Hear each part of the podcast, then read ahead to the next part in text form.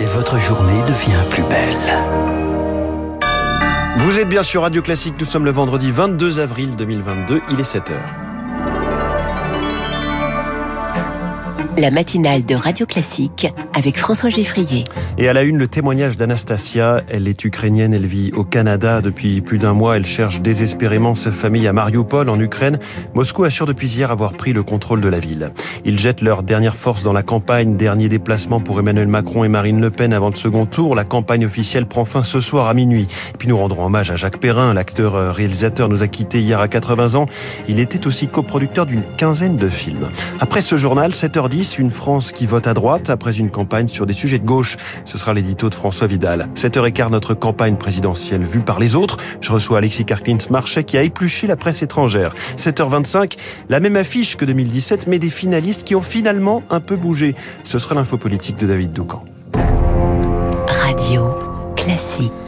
À la une, Lucille Bréau, Vladimir Poutine revendique la prise de Mariupol. Le président russe estime que ses troupes ont, je cite, libéré la ville. Une petite poche, de soldats ukrainiens refuse pourtant toujours de se rendre sur le site industriel d'Azovstal. 100 000 civils seraient encore pris au piège dans le port assiégé.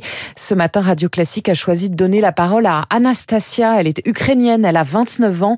Elle vit à Toronto, au Canada, mais sa famille est originaire de Mariupol. Sa cousine et sa tante y vivent toujours. Elle est sans nouvelles d'elle depuis 50 jours, malgré les recherches frénétiques. C'est vraiment très dur. J'ai besoin d'avoir de leurs nouvelles, qu'ils soient encore à Mariupol, n'importe où. J'ai besoin d'entendre leur voix pour comprendre quelle est leur situation, pour savoir ce que je peux faire pour eux, parce que je ne sais pas quoi faire. C'est dur à expliquer, mais je sais qu'ils vont y arriver. Ils vont survivre. C'est certainement un espoir fou parce que tant de personnes sont mortes là-bas. Mais je me dis, c'est impossible que tout le monde soit décédé à Mariupol. Il doit bien encore y avoir des gens en vie. Et alors, vous espérez que votre famille en fasse partie. Le témoignage d'Anastasia qui cherche désespérément sa famille à Mariupol, recueilli par Rémi Vallès. La chute de Mariupol, Joe Biden la juge lui contestable. Il assure qu'il n'y a aucune preuve. Le président américain vient de débloquer 800 millions de dollars supplémentaires d'aide militaire à l'Ukraine. La France, de son côté, va envoyer 28 tonnes d'aide médicale d'urgence.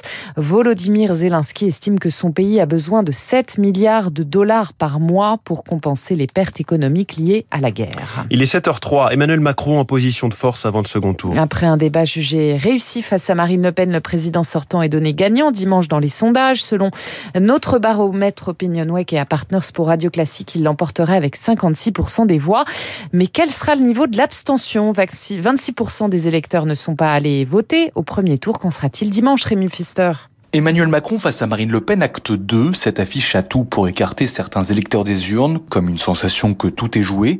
En 2017, déjà, l'abstention avait bondi de 3 points par rapport au premier tour, 25%, mais dimanche, ce record pourrait être dépassé, car après 5 ans de quinquennat Macron, bouder les urnes pourrait être un véritable acte de protestation. Marine Le Pen au second tour ou non, l'antimacronisme existe désormais, le Front républicain beaucoup moins, vidé d'une partie de la jeunesse peut-être aussi, car les 18-24 ans ont très peu voté 40% se sont abstenus au premier tour, un record.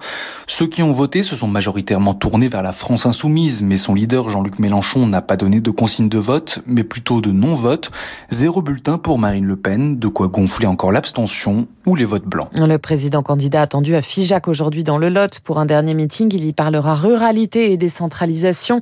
Marine Le Pen mettra un point final à sa campagne à Abbeville dans la Somme. Les salariés de Scopelec interpellent les candidats. Ils ont prévu de s'adresser à Emmanuel Macron aujourd'hui dans le Lot. Justement, ce sous-traitant d'Orange est en grande difficulté après la perte d'un gros contrat avec l'opérateur historique des télécoms. 800 emplois sont menacés sur 3600.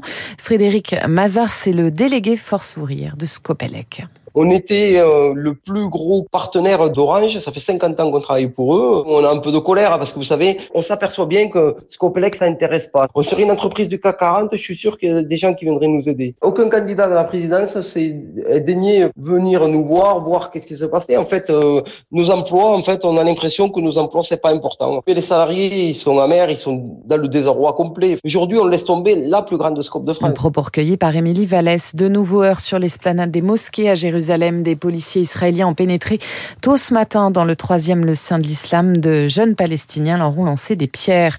Un nouveau rebondissement dans l'affaire Madi Makan, 15 ans après la disparition de la, de la fillette à Praia da Luz au Portugal. Un suspect vient d'être mis en examen en Allemagne.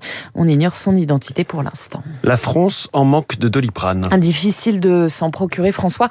En gélule, figurez-vous, depuis quelques jours, Sanofi n'arrive plus à suivre la cadence. Omicron, rhume, grippe, maux tête, les ventes ont augmenté 10% l'an dernier. C'est du jamais vu, selon Philippe Bessé, le président de la Fédération des syndicats pharmaceutiques de France. Là, actuellement, il y a une difficulté sur le doliprane gélule à 1000 mg. Et malgré des usines qui fonctionnent en 3-8, eh bien, il y a parfois des tensions sur euh, certaines formes euh, de ce médicament. Il n'y a pas de rupture sur le paracétamol. Il y a plein de formes de paracétamol, que ce soit les Firalgan, que ce soit le Dafalgan, que ce soit les nombreux génériques. Donc aucun problème pour que le pharmacien vous trouve euh, du paracétamol pour vous soigner. Et puis c'était l'un des visages familiers du cinéma français depuis près de six décennies. Jacques Perrin est mort hier. Il avait 80 ans, inoubliable dans La fille à la valise, Les demoiselles de Rochefort, Podane ou encore Le crabe tambour. Il a également coproduit une quinzaine de films, dont Z de Costa Gavras en 1968.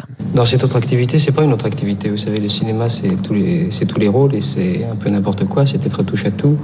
À partir du moment où on a eu la chance d'avoir pas mal de gens qui ont refusé de faire Z, de produire Z, et qu'on peut le faire qu'à partir d'une équipe, ben, il est évident que collaborer à un sujet, soit en tant qu'acteur, soit en tant que promoteur, enfin producteur, ou même, je veux dire, bien sûr, cinéaste, c'est formidable parce qu'avant tout, on participe à ce sujet. Mais j'ai pas l'impression d'avoir fait un, un métier de plus, non? Je suis rentré un peu plus dans la profession, c'est tout. Jacques Perrin qu'on évoquera en longueur à 8h10 dans le journal imprévisible de Marc Bourreau. Merci Lucille Bréau. Prochain journal à 7h30 avec Charles Bonner. Dans un instant, l'édito de François Vidal sur les paradoxes d'une campagne qui consacre des candidats de droite sur des thèmes sociaux. Puis cette question, la France et sa présidentielle ont-elles intéressé à l'étranger? Alexis Karklins, Marchais, Date Advisory est mon invité. Radio Classique.